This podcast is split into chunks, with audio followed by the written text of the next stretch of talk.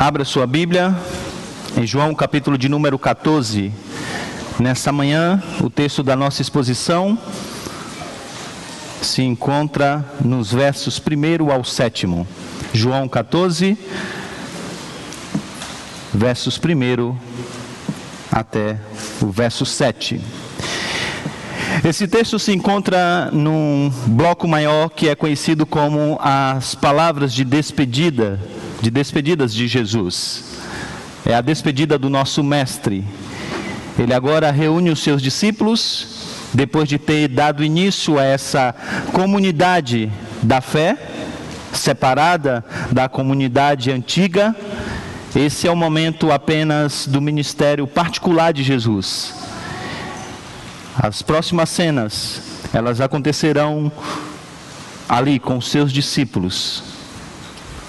Vamos dar uma olhada nesse texto e ver as implicações dele para a nossa vida diante da temática a fé que vence o medo. Não se perturbe o coração de vocês.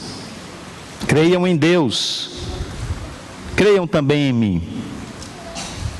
Na casa do meu pai há muitos aposentos.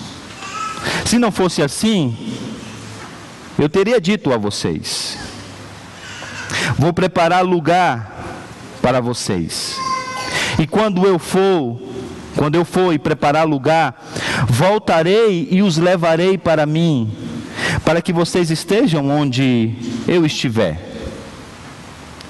Vocês conhecem o caminho para onde vou. Disse-lhe Tomé: Senhor, nós não sabemos para onde, para onde vas. Como então podemos saber o caminho? Respondeu Jesus: Eu sou o caminho, a verdade e a vida. Ninguém vem ao Pai a não ser por mim. Se vocês realmente me conhecessem, conheceriam também o meu Pai. Já agora vocês o conhecem e o tem visto. Vamos orar? Deus bendito, nós te agradecemos pela tua palavra. Nós te agradecemos pelo ministério do teu Santo Espírito, que ilumina a nossa mente, abre o nosso entendimento, a fim de compreendermos a beleza da tua revelação na lei, nos profetas, nos salmos e, sobretudo, na pessoa do teu filho. Aqui está o teu povo, Senhor, sedento por ouvir a tua voz. E eu te peço que o teu Espírito Santo haja nas nossas mentes e nos nossos corações, a fim de que venhamos nessa manhã ser edificados por ti mesmo para a glória do teu próprio nome. Guarda as minhas palavras, conduz meus pensamentos, para que diga apenas a tua verdade, para a glória do teu próprio nome. Oramos-te em nome de Jesus. Amém. Imagine a situação. Jesus começa o trabalho de plantação de uma nova comunidade. Como vimos no capítulo de número 8, quando ele deixa o templo para não mais voltar para ele. O grupo base dessa nova comunidade são 12 homens. E todos estão estão empolgados com o que está acontecendo. O mestre desse grupo simplesmente sabe tudo de Antigo Testamento. Ele dá sentido aos textos mais difíceis, desvenda muitos mistérios. Ele é apresentado como sendo um grande mestre. É conhecido como um profeta preciso. Mas mais que isso, ele é reconhecido como sendo um grande rei. E parece que não são apenas os discípulos que têm se apercebido dessa realidade. Na verdade, ao que parece, a própria cidade reconhece que de fato ele é rei. Ele acabara de ser exaltado, proclamado, louvado como sendo o rei de Israel. Por isso, esse grupo base está muito empolgado com os acontecimentos dos últimos dias. Se aproxima o dia de uma grande festa. Um jantar é preparado. Uma noite de celebração. Eles estão agora ali reunidos para aquele jantar. No entanto, o que seria uma noite de celebração começa a tomar um tom de uma noite que deveria ser esquecida. A primeira notícia cai como uma bomba para aquele grupo. Jesus olha para eles e declara que um deles o trairia. Silêncio, espanto, dúvidas, medos. São sentimentos que agora cobrem todo aquele ambiente. E antes mesmo da poeira da primeira bomba baixar, vem uma segunda. Olhando nos olhos de Pedro, ele diz: Você me negará. E não apenas uma, duas, mas três vezes. E o efeito dessa segunda bomba não é menor do que o da primeira. Porque é verdade que Pedro não faz as melhores colocações teológicas num colégio apostólico. Ah, mas até esse momento não se pode negar a sua lealdade a Jesus. Ele está disposto a pegar em espadas e, se possível, morrer por Jesus.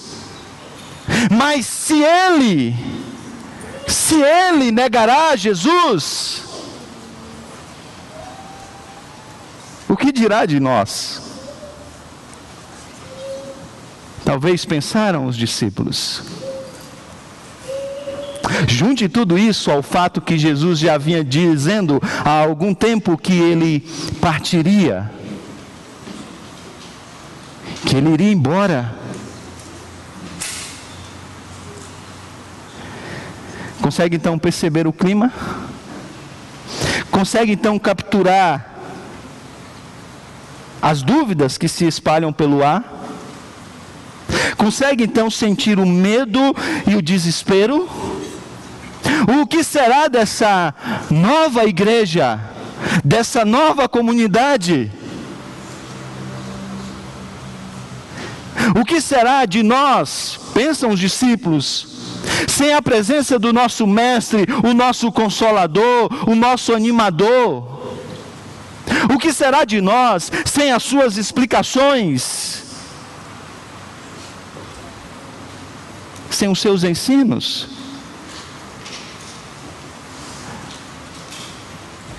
Então seus corações estão perturbados. O medo, então, agora engole aquele lugar. Mas o nosso Mestre sabe todas as coisas. Ele percebe essa angústia. E agora então ele olha para os seus discípulos e ele então ordena: não se turbe o coração de vocês. Até então ele está tra tratando com indivíduos, falando com Judas, falando com Pedro, mas agora ele se dirige a todos. E ele diz: Não se preocupem, não se preocupem, não se preocupem. E ele então agora faz um convite para que eles abracem uma fé que vence o medo. E o convite é esse: creiam em Deus e creiam também em mim. Essas palavras por si só, elas já bastariam para os discípulos se sentirem consolados. Mas Jesus sabe que essas palavras não são entendidas na sua profundidade pelos seus discípulos. Por isso, então, ele continua agora dando o conteúdo daquilo que deve ser crido. E esse conteúdo, então, agora se divide em três partes e vai dos versos segundo até o sétimo verso. Então, essa é a estrutura do texto. Os discípulos estão preocupados angustiados, abatidos, desolados. Jesus os convida, os ordena a não se preocupar, a não se preocuparem com o que está acontecendo e com o que acontecerá. E agora os convida a ter uma fé que vence o medo. E apresenta o conteúdo do que se deve acreditar. E o conteúdo é dividido em três partes. Então vamos à primeira parte. Vamos a primeiro ponto que é o convite a crer. O convite a crer. Exigir que corações tranquilos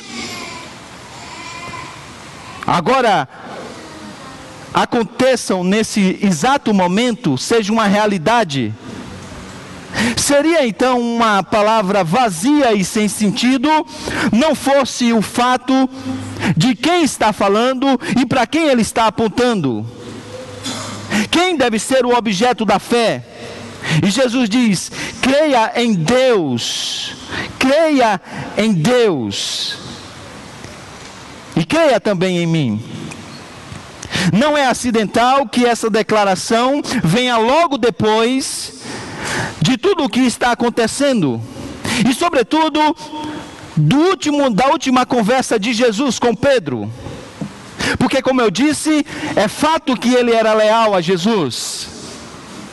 Mas de igual modo foi percebido até então que ele era um homem que confiava não poucas vezes em si mesmo, no seu próprio braço, na sua própria força e Jesus diz: é necessário que o objeto da fé de vocês, que a base da fé de vocês, não seja vocês mesmos. Concentre-se em mim, concentre-se no Pai. Para que haja então uma mudança do sentimento de perturbação para paz. Mas essa mudança de sentimento ela não acontece também considerando os nossos próprios sentimentos. Concentrar-se nos nossos próprios sentimentos não resolve então esse problema. Não é concentrando-se em verdades subjetivas, mas sim em verdades objetivas.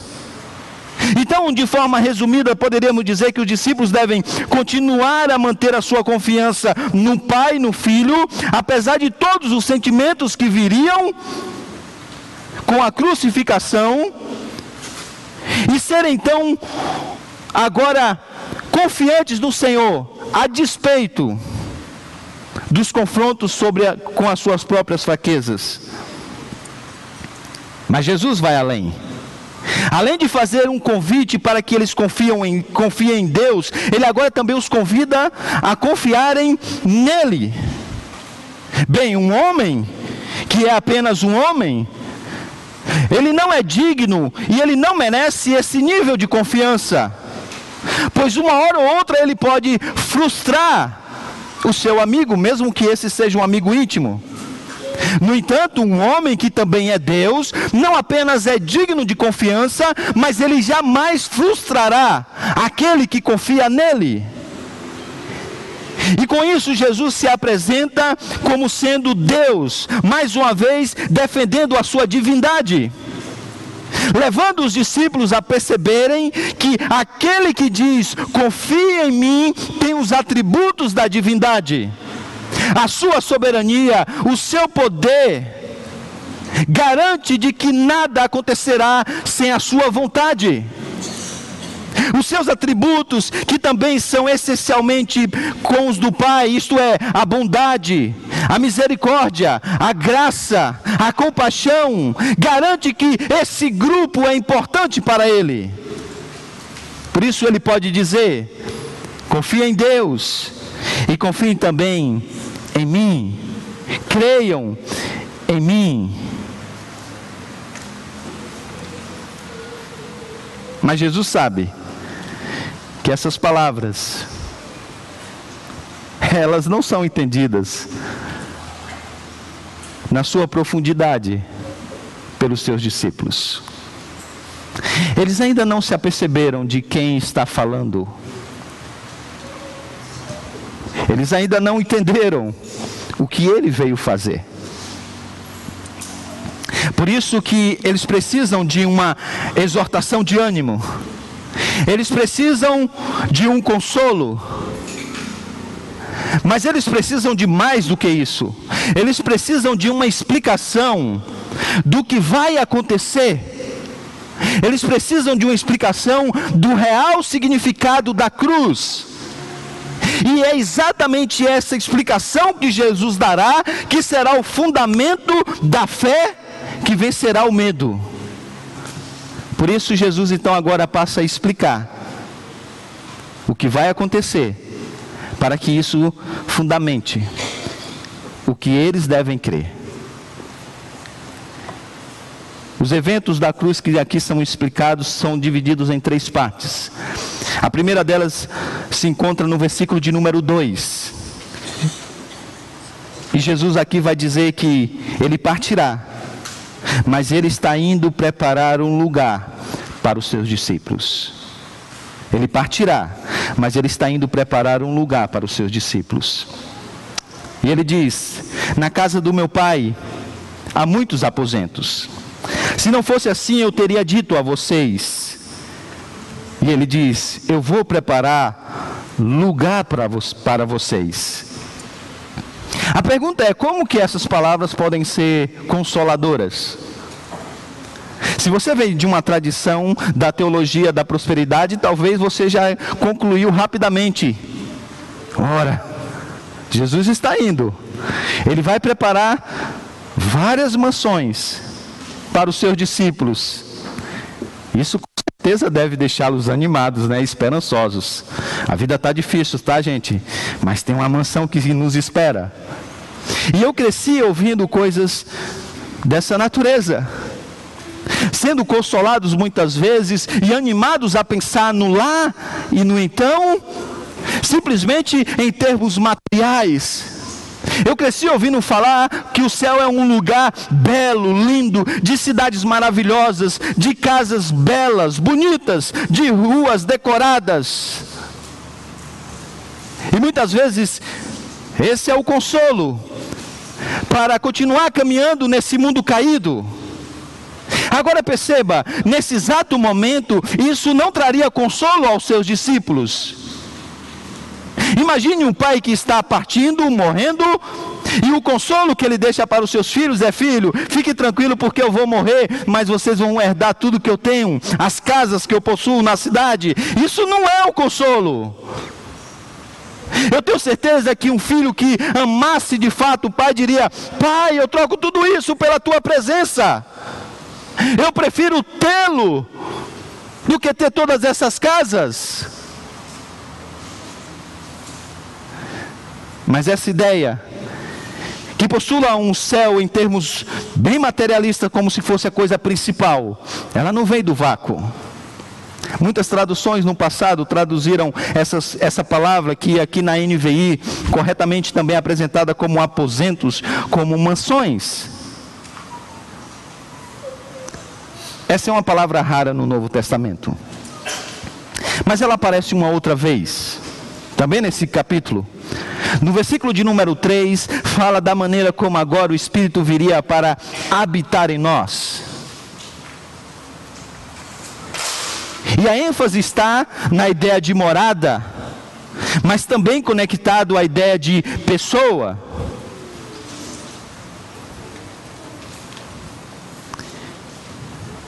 Então aqui o foco com esse entendimento muda do lugar para a pessoa. Isso já está claro no contexto. Porque ele está dizendo: Eu estou indo preparar um lugar para estarmos juntos. O templo era o lugar onde os homens poderiam se encontrar com Deus. Mas o templo também era o lugar que o sacrifício acontecia para que esse encontro pudesse ser uma realidade. E agora Jesus está dizendo que haverá o um momento em que ele será o verdadeiro sacrifício. Ele vai partir, isto é, ele vai morrer em uma cruz. Mas esse ato de se entregar por nós vai possibilitar essa comunhão, outrora perdida por causa da queda, com o Pai e com Ele mesmo. Então o consolo é esse. Eu vou morrer sim, mas para que vocês possam estar comigo para sempre.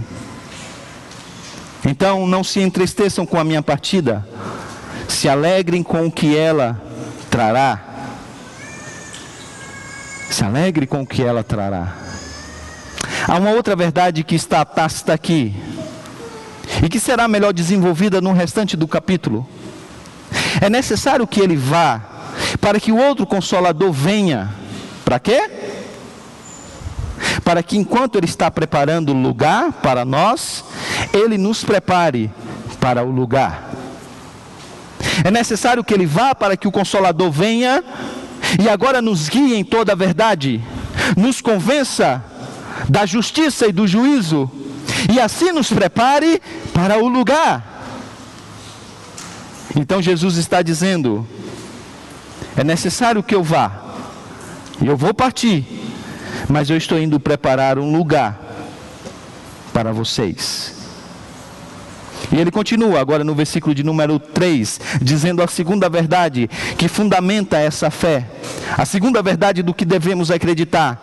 E é essa: Jesus voltará para levar os seus discípulos de volta para casa. E ele diz: E quando eu for preparar lugar, voltarei e os levarei para mim, para que vocês estejam onde eu estiver. Muitas são as interpretações mutuamente excludentes desse verso. Para muitos, como a ida de Jesus é uma referência eufêmica da sua morte, a promessa então aqui do retorno é uma alusão à sua ressurreição. No entanto, essa não me parece ser a ideia do texto, pelo menos por duas razões.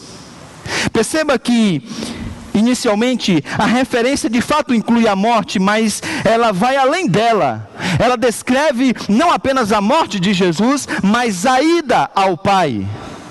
Além disso, Jesus promete voltar para levar os seus discípulos, e isso não acontece na ressurreição de Cristo. E por argumento semelhante a estes, também podemos descartar a ideia de que ele voltaria na pessoa do seu espírito e com o seu espírito para estar conosco. A despeito dessas aqui serem realidades que estarão presentes no decorrer desse capítulo e desta sessão até o capítulo de número 17, o ponto de Jesus aqui me parece ser é que ele fala claramente do seu retorno é uma promessa da sua segunda vinda. Ele voltará para buscarem os, para buscar os seus, para estarem então com ele. Eu vou repetir. Jesus voltará para buscar os seus, para estarem com ele.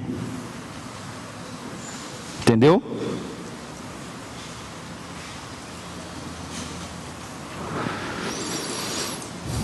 O consolo é apresentado. E agora também a promessa é definida. Qual é o consolo? Qual é o conforto? Os discípulos estão preocupados porque eles vão perder Jesus. Jesus diz: Não, não, não, não, não. Vocês não vão me perder na cruz. Na verdade, vocês vão, por causa da cruz, me enganhar para sempre.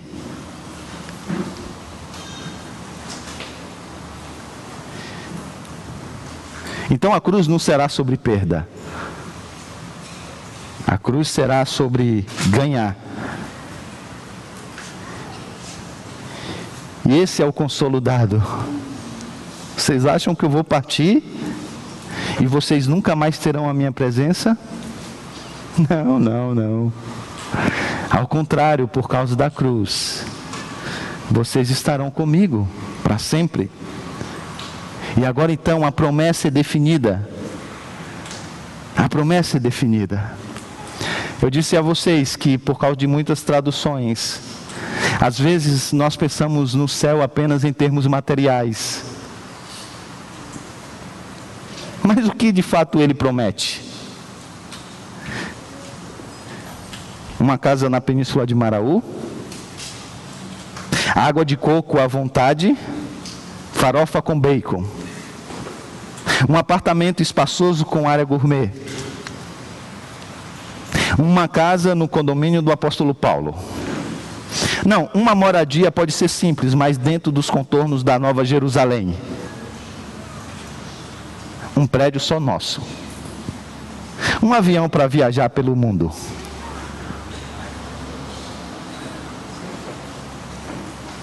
Não. Porque o triunfo seria vazio se você tivesse tudo isso e Jesus não estivesse lá. É verdade que Ele vai punir os nossos inimigos, reverter os efeitos da queda, estabelecer definitivamente o seu reino, nos levar para um mundo inimaginável. Mas eu repito, a consumação de todas as coisas seria um triunfo vazio e sem sentido se Jesus não estivesse lá. Por isso que a ênfase de Jesus é na sua pessoa e no, seu, no nosso relacionamento com Ele. Atende-se para o que Ele diz: Voltarei e os levarei para mim. E os levarei para mim, para que vocês estejam onde eu estiver. Aqui está, gente, a essência da promessa. É que ele voltará para nos levar para um lugar que ele está preparando. Esse lugar de fato vai ser belo. Nós não conseguimos pensar em como ele será. Não há alguma coisa que possa se comparar a esse grande lugar, a esse grande reino. É algo que ele mesmo está preparando com as suas próprias mãos. Isso é importante. Ah, mas ainda não é o mais importante. Porque o mais importante é estar com Ele. Eu vou levá-los para mim. E onde eu estiver, vocês também estarão comigo. Essa é a essência da promessa. Essa é a verdade que traz consolo. Porque você pode ter tudo nesse mundo, mas se você não tem a presença de Jesus, ainda assim você vai ser inconsolável. Porque nada desse mundo pode de fato trazer consolo à sua alma. Por isso que nesse momento de angústia ele diz que eles terão a Jesus Agora pense comigo. Se no novo céu e na nova terra, em um mundo sem os efeitos da queda, em que, talvez, como dizem alguns teólogos, Jesus, inclusive, Deus, inclusive, vai preservar alguns dos desenvolvimentos tecnológicos, talvez arquitetônicos. Nós vamos viver em um mundo que não conseguimos nem sequer imaginar. Mas diante de tudo isso, tudo isso, tente imaginar. Vai ser mais bonito que Nova York, essas coisas todas aí. Ainda assim, se lá o mais importante, o mais importante será estar com Jesus, porque agora seria diferente.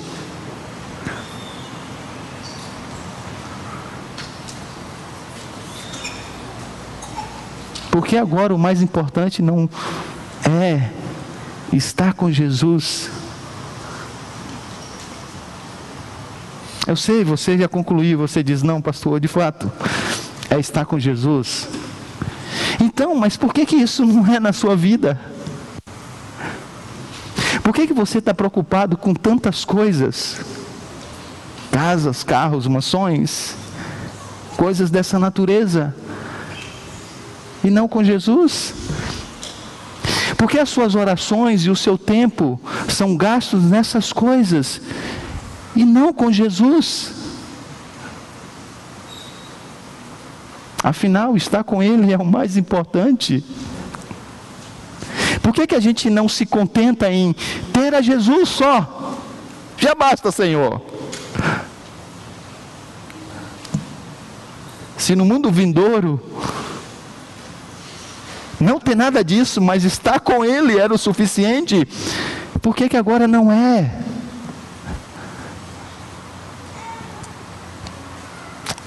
Bem, eu acho que a gente sofre das mesmas coisas dos discípulos. Você olha para eles, né? Vendo tudo isso, e aí você critica porque um está preocupado em ser ministro da Fazenda, ministro da Economia. Tolos! Será que esses caras não conseguem perceber que o reino de Deus não é desse mundo? Mas você também não percebe? Porque você volta e meia está colocando o seu coração nas coisas desse mundo, quando está com Jesus é o que você já tem de melhor. Eu voltarei e os levarei para estarem comigo. Comigo. Porque você pode estar em qualquer lugar, com tudo. Mas se não estiver com Jesus, ou se ele não estiver lá, é um triunfo vazio. É vida sem sentido. Mas ele conclui. E agora a última parte do verso, dos versos 4 a 7, Jesus então diz que ele é o caminho de casa.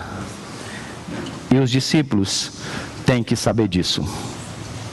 Então, depois de falar de si mesmo como agente que traz o acesso futuro deles à presença de Deus e do principal benefício desse acesso, isto é, estar com Jesus, Jesus agora lança a luz a uma declaração que os leva para um próximo estágio da sua revelação. Ele diz: Vocês conhecem o caminho para onde vou.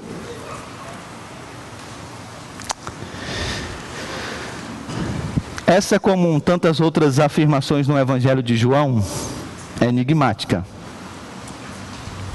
Jesus está dizendo mais do que ele parece dizer. Ao que parece, ele está dizendo: olha, a, altura desse, a, a essa altura do campeonato, vocês sabem que para que tudo isso que eu estou dizendo para vocês aconteça, tudo isso aconteça, é necessário que eu morra na cruz. É necessário que eu trilhe essa via dolorosa. Vocês sabem, vocês sabem disso. Logo, Jesus está dizendo que para que essas coisas sejam uma realidade, a cruz é uma necessidade. Vocês sabem disso, certo?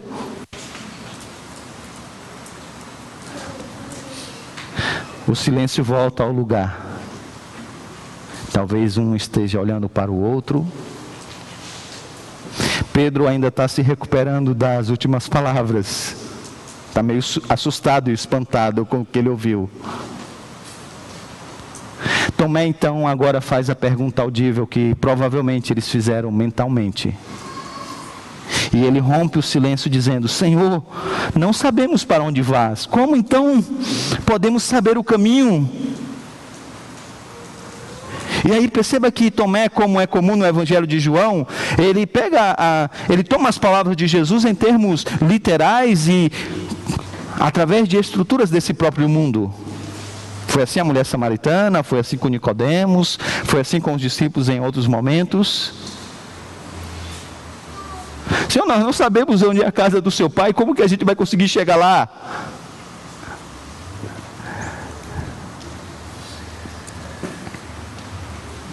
Aí você olha para Tomé, né? Está terminando, gente, a classe de catecúmenos, novos membros, três anos. Lá demora mais que aqui, né? Tomé faz uma pergunta dessa. Bom, já era para saber, não é? Três anos andando com Jesus, já era para saber o que, que ele quer dizer quando ele fala de caminho e o que, que ele quer dizer quando fala de ir para a casa do Pai. Mas não seja tão duro com Tomé. Se você está nessa igreja desde o início da aliança, você tem mais tempo ouvindo sobre Jesus nas, nas palavras, do, nas folhas do, do Evangelho do que Tomé. Já chegamos a sete anos, pelo menos o dobro de tempo, ouvindo sobre Jesus, lendo os Evangelhos. E você sabe que tem muita coisa que você também não sabe, mas já deveria saber, não é? Mas não sabe. Isso quer dizer então que a incredulidade que obscurece o entendimento não é um problema só de Tomé, é um problema meu e seu. Sabe qual é a diferença de Tomé para nós em muitos momentos? É que, como vocês podem perceber, ele não blefa, ele não truca, ele não faz um rosto piedoso que aparenta entender tudo quando não se sabe de nada. Simplesmente, humildemente, com coragem diz: Senhor, nós não estamos entendendo nada, nada do que o Senhor está falando. E ele vai direto ao ponto. O Senhor está afirmando que nós conhecemos o caminho, mas Senhor, se nós não sabemos nem mesmo o lugar para onde o Senhor está indo, como nós podemos saber o caminho para chegar lá? Como? E aí, agora você percebe que nesse discurso enigmático de Jesus, Tomé então confunde os caminhos. Porque Jesus está jogando com as palavras. É um discurso enigmático. E caminho aqui tem dois significados em toda essa passagem. E agora então Jesus vai distinguir entre o caminho que ele precisa trilhar e o caminho que os discípulos precisam trilhar. Só que o caminho que ele precisa trilhar é que garante esse outro caminho que os discípulos precisam trilhar. Deu para entender? Não, eu sei. Então vamos explicar. Perceba o que ele está dizendo. Jesus está dizendo o seguinte: para que ele possa voltar para o Pai e conquistar tudo que ele foi é, comissionado a fazer, ele precisa seguir a via dolorosa. Isto é, ele precisa seguir o caminho da cruz. Sem a cruz, nada do que ele está dizendo aos seus discípulos fará sentido. Então, esse é o seu caminho. Entende porque no versículo anterior, Pedro disse assim: Senhor, por que eu não posso seguir o Senhor? Eu daria a minha vida por ti. E Jesus diz: Não, não, não, não, não, Pedro. Não, não, não. Esse caminho não é caminho seu. Esse caminho é o caminho meu. Só meu. Só meu. Agora Jesus então está ensinando a Pedro e a Tomé que você não chega na casa do Pai olhando para o que ele fez, sendo uma cópia da sua própria vida e imitando os seus passos no caminho da cruz. Não, não. Não é assim que as coisas acontecem. Você não vai ao Pai imitando a Jesus. Esse é o caminho só dele. E ele vai trilhar. Agora, por que ele vai trilhar esse caminho? Isto é, ele vai morrer na cruz. Ele agora vai se tornar o caminho para que você chegue ao Pai. Então,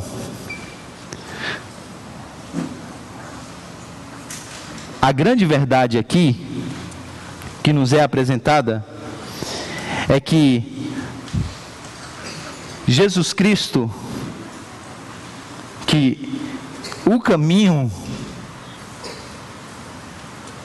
que você trilha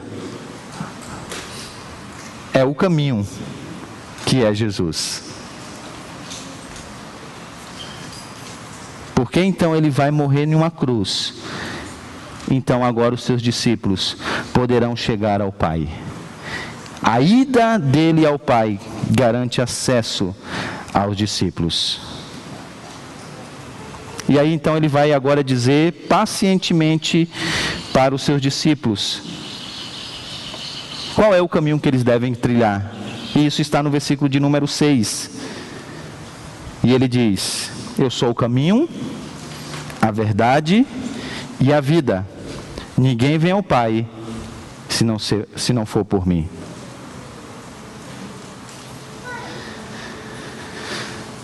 Então, sempre que João apresenta uma palavra enigmática, ele sempre explica isso falando sobre Jesus, a sua identidade e o seu relacionamento com o Pai. Perceberam? Ele começa com a famosa frase, ou as famosas palavras: Eu sou. Ego em mim. Eu sou. Eu sou o caminho, a verdade e a vida. Esses três termos são ligados na língua original pelo um kai, um i. Mas não pense em três coisas separadas. Na verdade, o ponto central aqui é a palavra caminho. Como o contexto aqui já nos apresenta. E as outras duas palavras, então, lançam luz porque Jesus é o caminho. E é isso que ele explica então.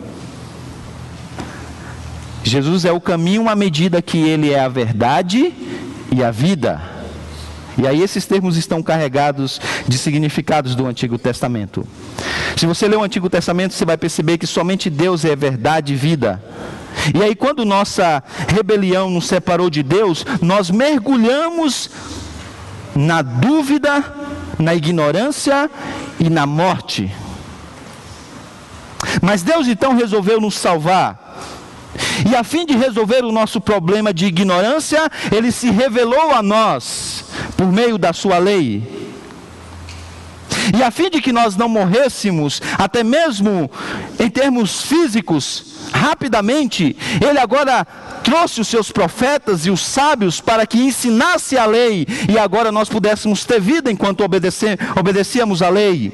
Honra o teu pai e tua mãe para que te prolongue os dias na terra. Por que tantas leis dietéticas no Levítico? De maneira ainda como sombra, a obediência da lei preserva a vida. E agora Jesus é apresentado como sendo o cumprimento de todas as coisas, como aquele que cumpre todo o Antigo Testamento. Porque ele assume para si os dois papéis. A unidade de Jesus com o Pai agora significa que ele não é apenas um legislador, um profeta que transmite a verdade ele é essencialmente a verdade. Da mesma forma, ele não é simplesmente um agente de Deus que, por meio da lei, da lei conduz a vida. João já disse, e vocês já devem ter percebido, ele na verdade é a própria vida, o agente da criação, e agora ele se apresenta como o agente da nova criação.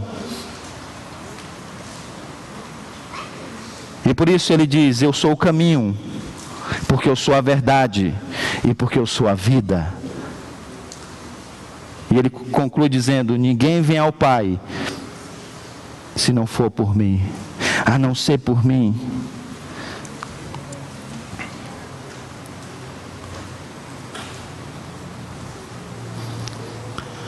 Então não basta agora você olhar para Ele para você chegar lá.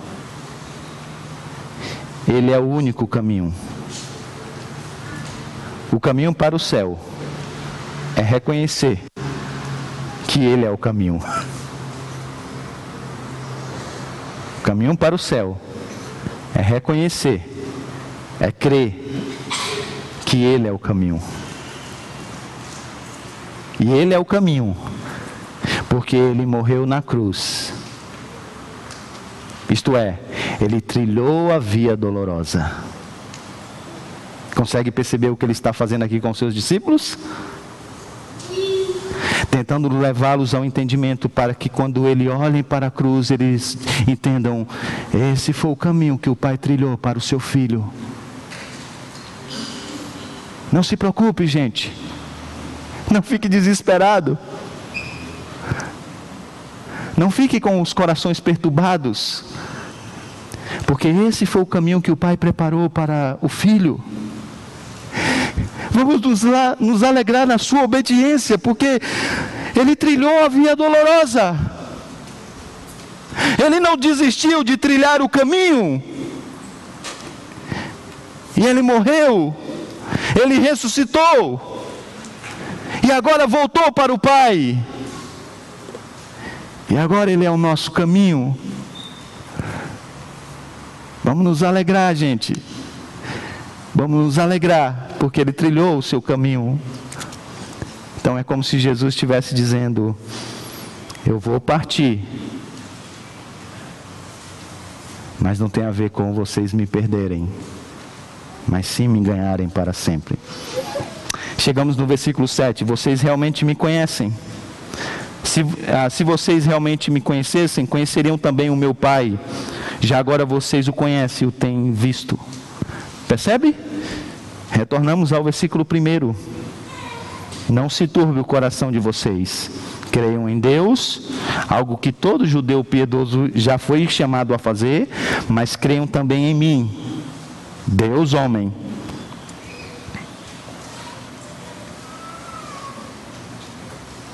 Então você não conhece quem Jesus é. Se você não souber e não entender o que ele veio fazer na cruz. Um evangelho é escrito para responder, entre outras perguntas, uma: quem é Jesus? Aqui está a resposta de João. Jesus é o Filho de Deus. O que ele veio fazer? Trilhar a via dolorosa para que nós pudéssemos chegar ao Pai. E isso é consolo? Sim. Consegue perceber o que, Jesus, o que João está dizendo? João está dizendo que o consolo é fruto de uma compreensão profunda da cruz de Cristo. E se você não tem o um entendimento da narrativa da redenção, se você não consegue compreender os eventos da cruz, você será uma pessoa inconsolável. Porque o consolo está na cruz. E o que isso nos ensina finalmente? é que a melhor maneira de desenvolver uma fé que vence o medo não é apegar-se a aforismos espirituais isolados ou clichês evangélicos. Sabe aquela coisa assim de que, olha, se não deu certo é porque não chegou o final, porque no final tudo vai dar certo. Sabe aquela coisa assim? Fica firme, varão. A vitória é certa. Ou sabe aquelas caixinhas de promessa? Agora está na moda esses dias assistindo um, um, programa de rádio enquanto viajava. Pastor, tira uma palavra para mim. Palavra? Como é que estranho tirar uma palavra? Aí o pastor abre lá em uma promessa da Bíblia e lê a palavra para a pessoa. A palavra de Deus é eficaz, mas ela é melhor entendida dentro do seu contexto mais amplo. E é isso que Jesus está dizendo. O verdadeiro consolo tem um conteúdo. E o conteúdo é os eventos que aconteceram na cruz. Por isso que além de dizer, não fiquem preocupados. Além de convidar para que eles crescem em Jesus, Jesus explica para eles o que significava o caminho da via dolorosa. E é isso que você precisa entender. Enquanto você não entender o Evangelho e fizer as conexões desse evento na cruz com a sua própria vida, muita coisa não vai fazer sentido. E você vai continuar vivendo sendo tomado por medos, preocupações. Mas quando você entender quem é Jesus, o que ele veio fazer, crer e confiar nele, ah, você vai desfrutar de uma paz que, que excede todo o entendimento. Todo o entendimento. E é isso que Jesus queria para os seus discípulos. E é isso que Jesus quer para você. Talvez você ande com o coração perturbado, país em crise, família em conflito, filho longe do Senhor. Talvez você ande duvidando de quem Jesus é, do que ele pode fazer. O convite que Jesus faz nessa manhã é: creia em Deus e creia também em mim. Mas ele vai além. Ele apresenta explicações desse conteúdo. Então não se apegue apenas a esse convite, mas debruce nesse conteúdo. Se esforce em entender a cruz de Cristo o Evangelho, a história da redenção. E você verá que tudo fará sentido. Você perceberá que Deus criou um mundo bom e perfeito, que a queda estragou tudo, mas que Ele veio ao mundo para reverter os efeitos da queda e nos dá o que nós mais precisamos, que é a Sua presença, e que um dia Ele voltará para nos levar de volta para casa. Vamos ter do bom e do melhor, mas isso ainda não é o mais importante. Nós vamos tê-lo. Vamos tê-lo. Vamos tê-lo. Vamos orar. Ó Senhor, vivemos em um mundo caído, somos pessoas caídas. E por essa razão nosso coração se encontra tantas vezes perturbado. A angústia bate à nossa porta. Somos tomados por incertezas, dúvidas, medos.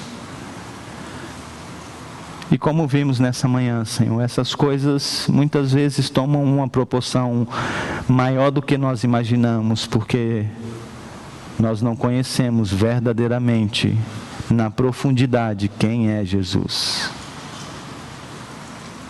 Temos temores do dia de amanhã porque não ainda entendemos que Ele tem o um mundo em Suas mãos. Como diz a tua palavra, é Ele que escreve a nossa própria história de vida. Nos preocupamos com o amanhã, porque nos esquecemos de que Ele tem um controle do amanhã. Vivemos angustiados, Senhor, abatidos, porque colocamos os nossos corações nas coisas desse mundo, nos ídolos que não, não nos trazem satisfação e ainda aumenta a, nossa angústia, porque nos esquecemos que nós já temos a Jesus, que a Sua presença é melhor do que a própria vida, nós o desprezamos, Senhor. E quanto mais distante dele estamos, mais abatidos nos encontramos. Os nossos temores, os nossos medos, é porque nós não postulamos de maneira prática de que Ele é o Senhor soberano o Rei do universo. Por isso, Senhor, aumenta a nossa fraca fé. Nos ajude a confiar no Senhor, a crer no Senhor. E abre, Senhor, o nosso entendimento através do ministério do Espírito para nos voltarmos para os eventos da cruz. A fim de que entendamos aquilo que aconteceu naquela Páscoa, para que isso, para que esse entendimento seja os nossos óculos para enxergarmos tudo mais na vida. Precisamos que o Senhor faça isso, Senhor, porque estamos buscando consolo em outros lugares que não o Senhor. Em palavras vazias e não no teu evangelho. E mesmo quando recebemos uma injeção de ânimo, ela logo se, se desfaz porque é sem conteúdo. Por isso, nos ajude a nos apegarmos às palavras de Jesus. Pedimos-te isso em nome dele mesmo. Amém.